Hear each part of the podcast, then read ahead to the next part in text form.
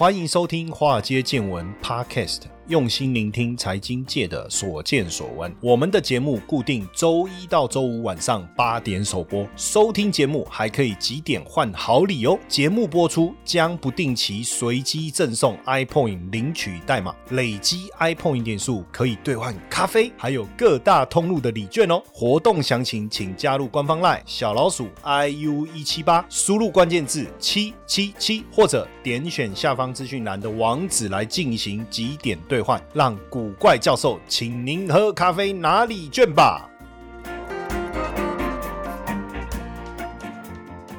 股票市场千奇百怪，见怪不怪。大家好，我是古怪教授谢承彦。好，这个李嘉诚啊，有没有人不认识？应该多多少少，不是多多少少有就有，没有就没有，没有在那边什么多多少少，就有没有听过嘛？李嘉诚啊，李嘉诚，李嘉诚，李嘉诚。呃，李嘉诚呢？因为最近我们看到几个各地的媒体哈，包括越南啊、新加坡啊，反正英国啦，哈，大家都在。讲李嘉诚哦，李嘉诚是香港首富哈，今年呃九十四岁了哈，哇，这些有钱人身体都包特别好哦。那他一百五十亿英镑呢，卖掉英国的这投资的资产了哈，然后跟这个越南当地的两个呃一个集团叫万盛发哈，还有跟日本的欧力士集团合作呃投资越南的房地产。因为二零一四年的时候啊，大家还记得，就是大家都看。好中国的房地产，二零一四年，可是那个时候呢，李嘉诚呢却退出了中国的投资，然后大力的买进英英国的资产，结果大家都还在笑李嘉诚说 这什么首富嘛，对不对？哈，没想到他呢，哎，就在这个时候，陆陆续续中国的房地产就开始出问题了，恒大。有没有融创中国、世茂、什么佳兆业这些，几乎都快变壁纸。那真的哎，然后呢，大家才回头一看，哇，李嘉诚真的是厉害，闷声发大财。他卖掉中国，跑去投资英国，然后现在你看，突然之间英国的通膨的问题，哇，英国债券，哎，说真的哈，哎，你真的不不佩服李嘉诚？如果他再晚一点点，他英镑卖掉，因为英镑的强弱区，比如说我同我我。卖掉以后换美金嘛，英镑强的时候美金换多一点，英镑弱的时候美金换少一点嘛。所以你看，在英镑还没崩盘，我不知道他换的时间点了哈。但是确实他在英镑还没崩盘之前，英国债券还没崩盘之前，他就处分了他的这个房地产的项目。恭喜仔那家搞，所以他去哪里也是大家关注嘛哈。那他就现在就是往这个这个越南走。哎，所以说真的哈，那是不是跟着他走，这个肯定肯定没问题，肯定可以赚大钱。可不可以？如果是这个这样来讲，当然李嘉诚从二零一三年就开始从中国撤资了哈，也从香港撤资啊。那他在中国的部分，包括卖掉广州的西城的都会广场，那买家是谁？不是一个离岸公司哈。那李然后卖掉上海的东方汇金，卖给中国交通银行啊，卖掉南京的国际金融中心，卖给了一个三包集团哦，卖掉长源集团的全部的股权，卖掉。北京盈科中心哦，北京盈科中心，那卖给一个泰国的华侨哦，卖给一个泰国华侨，那卖掉上海的盛邦国际大厦哦，买家是一个新加坡的基金，然后卖掉重庆的大都会，哇，那这房地产好多，哦，卖掉上海世纪汇的综合体哈，卖给中国人寿，那也退出香港，卖掉香港天水围嘉湖银座商场，那卖掉亚洲货柜码头百分之六十的股权。哈，买家是谁？中远太平洋哦，那也卖掉了屈臣氏百分之二十五的股份，卖给新加坡主权财富基金淡马锡哈，那卖掉合计合计哈合计港路公司超过百分之七十的股权哈，然后把长实跟和黄的注册地移到开曼群岛。哦，移到开曼群群岛，那再来呃卖掉香港房地产其中一个银辉汇，然后卖掉港灯百分之二十的股权哦，香港电灯啊，香港电灯，哎，香港电灯是香港就是香港电灯集团是电力供应商之一啊，然后也卖掉和记环球电讯，还有香港山顶道的豪宅豪宅地两块，还有卖掉香港中环中心百分之七。七十五。香港中环中心是在那个皇后大道，皇后大道在中上环跟中环中间哦，算是香港排第四高的摩天大楼。我把它卖掉，卖给谁？中国邮政储蓄银行，中国邮储。那李嘉诚也把中国邮储的股票也大幅度减码，等于他把房地产卖给他，然后同时也把他的股票给卖掉。所以你看，他这是他他他的操作哈。那他转投资欧洲、英国，他去收购英国的布里斯托的发电厂、英国的电网，还有英国的水务上市公司，还有包括这个纽西兰的垃圾处理公司，还有呃荷兰。的废物能源公司，还有爱尔兰的电信公司、英国铁路车辆租赁公司、英国电信公司都他买的哈。德国能源管理综合服务供应商英国的西北电力公司，还有英国最大酒吧集团哈。哎，所以你看哈，中国的房地产由盛而衰，那。呃，房地产遇到了这样的一个情况，那这个香港的经济也由盛而衰，所以你看，李嘉诚撤资中国，退出香港，就避开了中国房地产市场由盛而衰，还有香港经济由盛而衰，真的很猛哦。然后呢，英国脱欧哦，然后因为那个那那几年呢，欧洲呃，包括债务危机的问题，包括呃难民潮的问题，英国脱欧的纷争，让欧洲的房地产股票大部分都跌出呃迷人的价值嘛，对不对？那李嘉诚收购的大部分就是能源啊、电力啊、水务、天然气哦、废物能源、电信、铁路车辆这些啊，哎，这些如果在中国，坦白讲，他要呃控股或什么也很难。哎，可是，在欧洲，你有钱，你买到股份，这些公司就你的。所以他在欧洲投资的能源、电力、水务、天然气、电信这些，都是民生必须相关。嗯，然后你看这一波能源价格。大涨，结果导致电力公司的成本攀高。你看他在之前就卖掉。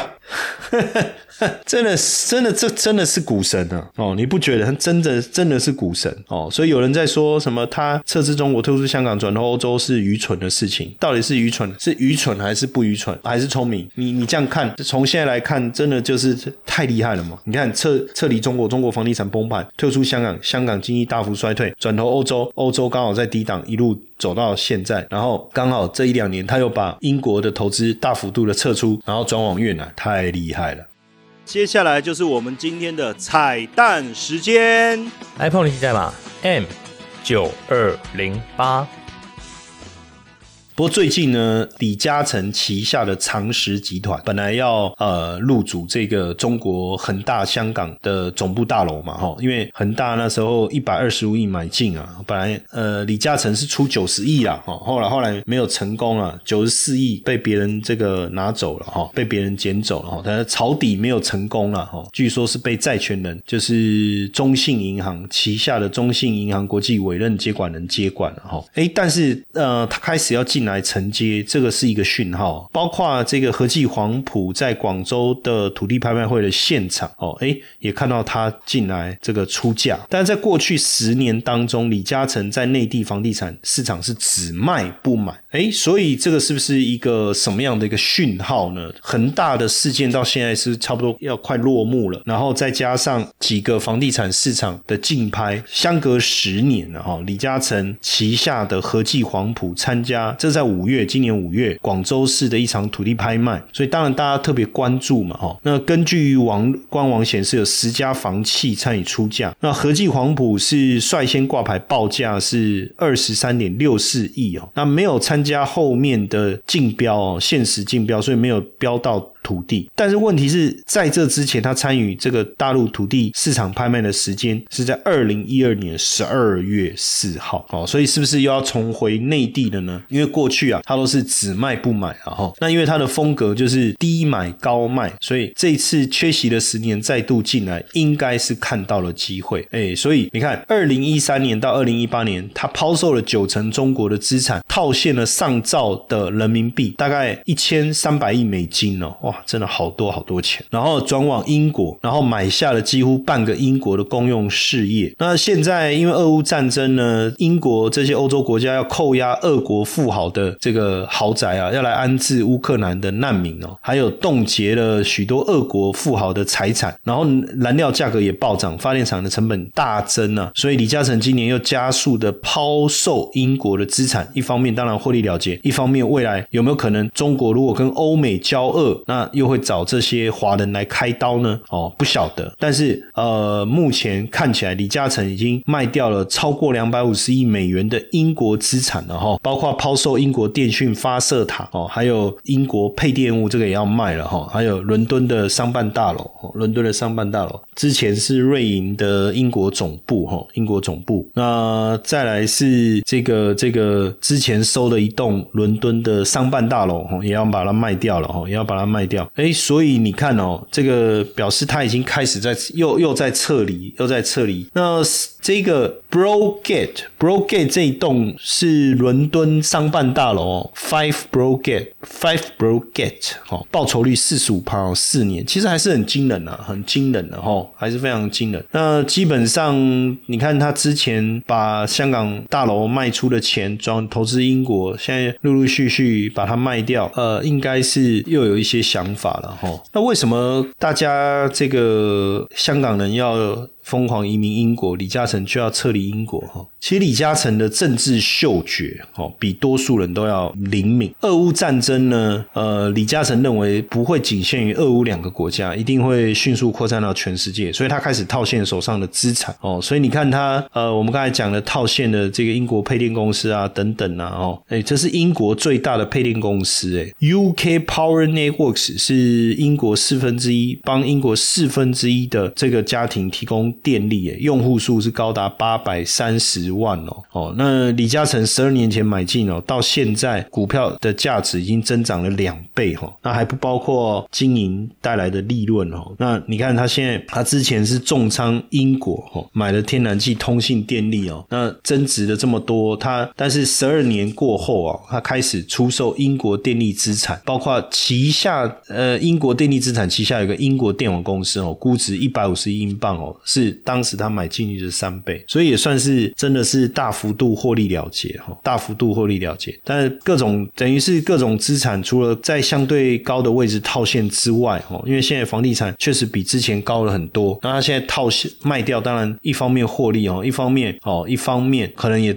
也觉得这个政治的问题哈，西方的制裁，像今年二月的时候，瑞士一直是一向是标榜中立国嘛，对不对？就冻结了三百六十三个。个人跟四家俄罗斯公司的资产，那美国财政部也宣布冻结俄罗斯央行在美国的资产，然后德国也没收俄罗斯一个寡头的游艇，哦，这是世界上吨位最大的游艇，然后包括英国也冻结俄罗斯富豪的一个资产。那西方国家一直都是信奉私人的财产不可侵犯嘛，但俄乌战争的影响，一系列的这个冻结资产的操作，当然在全球富豪一定产生一些反应嘛，所以李嘉诚也在这一次当中看。到一些相应的风险哦，开始抛售手上的资产，哦，抛售手上的资产，像这个其实可以理解哈。那下一站往哪里走哦？那目前我们所看到的是，他现在接下来要往越南哦。那越南基本上，当然你说会不会未来又面临政治风险？或许他有另外一个掌握这个政治人脉的方式啊哈。但确实，越南的房地产在疫情之后就一路涨，一路涨。那李嘉。诚也确实是有搭上这一波房地产的这个趋势哈，主要也是看准了越南这个开放的房地产投资的一个政策哈，那还是属于涨势当中哦，涨市当中。那当然，呃，李嘉诚的长实集团，他也不光只是说自己进去了，你你还是要找合作伙伴嘛。那他找了这个万盛发集团哦，万盛发集团，那跟万盛发集团也要在胡志明投资住宅啦、办公啊、商业大楼等等哦，商业大楼等等，嗯。基本上，二零一五年越南开放外国人投资房市，哈，所以国际房地产集团也都呃嗅到了机会，所以李嘉诚从中国。国转战到英国，现在英国转战到越南，哦，转重到越南，所以撤出中国不看好中国，转战英国看好英国，撤出英国不看好英国，哎，现在又转进这个越南，所以你看这么多年来，他的经营的手段非常的灵活。你看，二零一三年他注意到了中国政坛的变化，把投资移往英国，主要以能源为主，对不对？那现阶段呢，又开始因为俄乌战争的关系，开始撤出欧洲市场，哦，也开始欧撤出欧洲市场。哎，所以为什么李嘉诚要减少在英国和中国的投资力道，把这个重心开始转往越南？其实基本上，我相信除了我们一般所谓的中国制造的泡沫神话破灭之外啊，你看疫情啊，中美贸易战啊，中美这个呃科技制裁啦，俄乌战争啊，它可能甚至连地缘政治这些因素都考虑进去。当然，你你这就我们就这么一个地球啊，阿里安话造那个造一打哦，中国跑到英国啊，还能跑去哪里？当然，这时候大家会往东南亚哦，或是南亚，像印度、越南开始去思考。哎，那下一个世界工厂在哪里？印度是民主国家，没有问太大的问题。哎，那越南呢？至少目前看起来，越南对外资的态度是开放的，是开放的。嗨，华尔街见闻的粉丝们啊，要来跟大家分享一个好康消息。我们现在有一个最新免费课程计划，连续四周学会现象交易，连续四周不同主题来带给大家如何运用美元、美股、指数、原油的市场独特现象。每个月只要花四到八个小时，就有机会多赚一份月薪哦。周三下午两点到三点直播上课，开放前五十位免费登。登记上课，点选资讯栏的网址立即报名，加入赖 OA 小老鼠 iu 一七八，输入关键字四 W。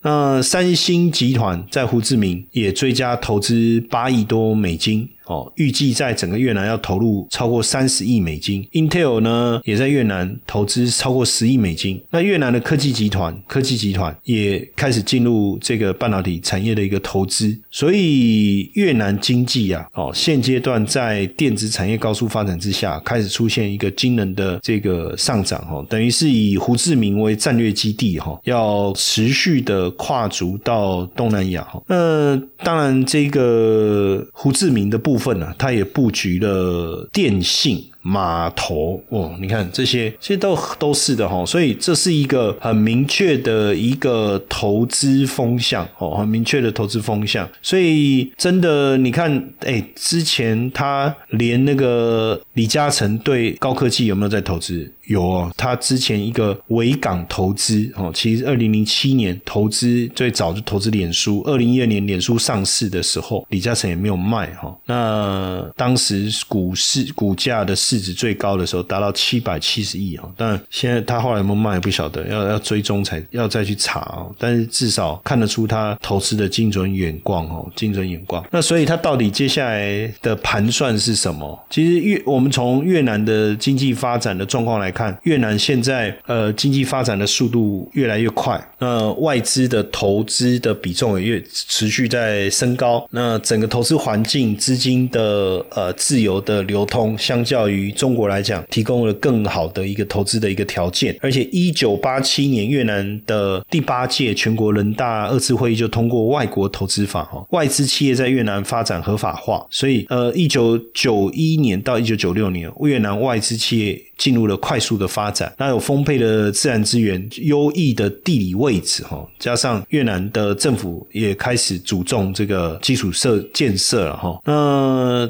当然，越南是一直呃希望能够吸引外资去投资啊，设立工厂啊等等，哦。那外资企业这么一路以来，其实大家看到了什么，哈，就是呃越南目前的劳动力的优势，劳动力的一个优势，越南的平均劳动力成本是大概在。三块美金左右，相较于中国的六点五美金，不到一半。哦，劳动力成本不到一半，那教育程度哦，相较来讲也相对不错。文盲率啊，哈，十五到六十四岁劳动人口的文盲率不到百分之三，哦，不到百分之三。所以疫情过后啊，这个各国的资金开始持续的投入到越南，我觉得这是一个非常重要的一个因素了，哈，非常重要的因素。那当然，其实快速发展的一个地方，成长的过程当中啊，一定会带来很多投资的一个机会。那越南未来十年也好，二十年也好，肯定是高速发展期。所以在这样的一个情况下，配合他们相对廉价的劳动力，目前政治局势相对稳定哦，国际环境也友好哦，环境环境也友好。那加上这个越南呢，是相当配合资本的政府哈，不论是基础建设也好，进出口也好，劳动力也好，反正只要是资本需要哦，越南都可以配合。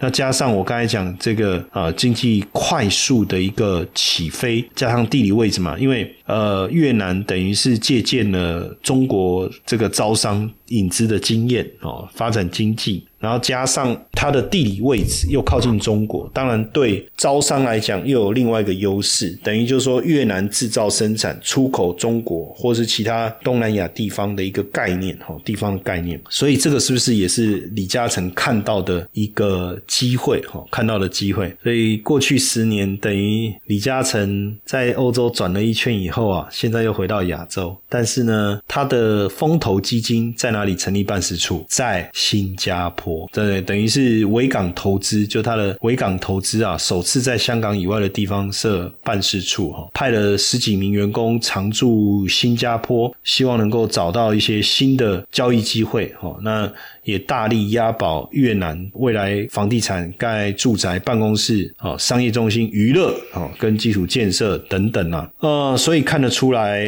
他们现在落脚新加坡，布局东南亚，哦，布局东南亚。这当中当然政治因素、地缘政治因素的考量，我想确实是一个非常重要的关键，哦，重要关键。而且他们也也去年就也有投资那个开始在印尼做投资，哎，开始在印尼做。做投资，所以真的，因为新加坡是东南亚的金融中心哦，也是东南亚国际贸易的中转站哦，地理位置优越哈，经商的环境也非常的好。就跟香港做一个对比的话哈，新加坡在连接东南亚地区上面还有更重要的意义了哈，更重要的意义，像淡马锡这些都在这个地方嘛，哦，这个肯定是有它的好处了哈，有它地理位置的优势哦，它地理位置的优势。那所以从最早中国再转战到英国、欧洲哦，再转回来这个亚洲市场，尤其是东南亚，那看得出来全球投资市场的转向哦，投资市场的一个转向，所以这样是不是可以跟着李嘉诚的脚步走呢？往东南亚是不是？这个之后我们可能还可以特别好好的。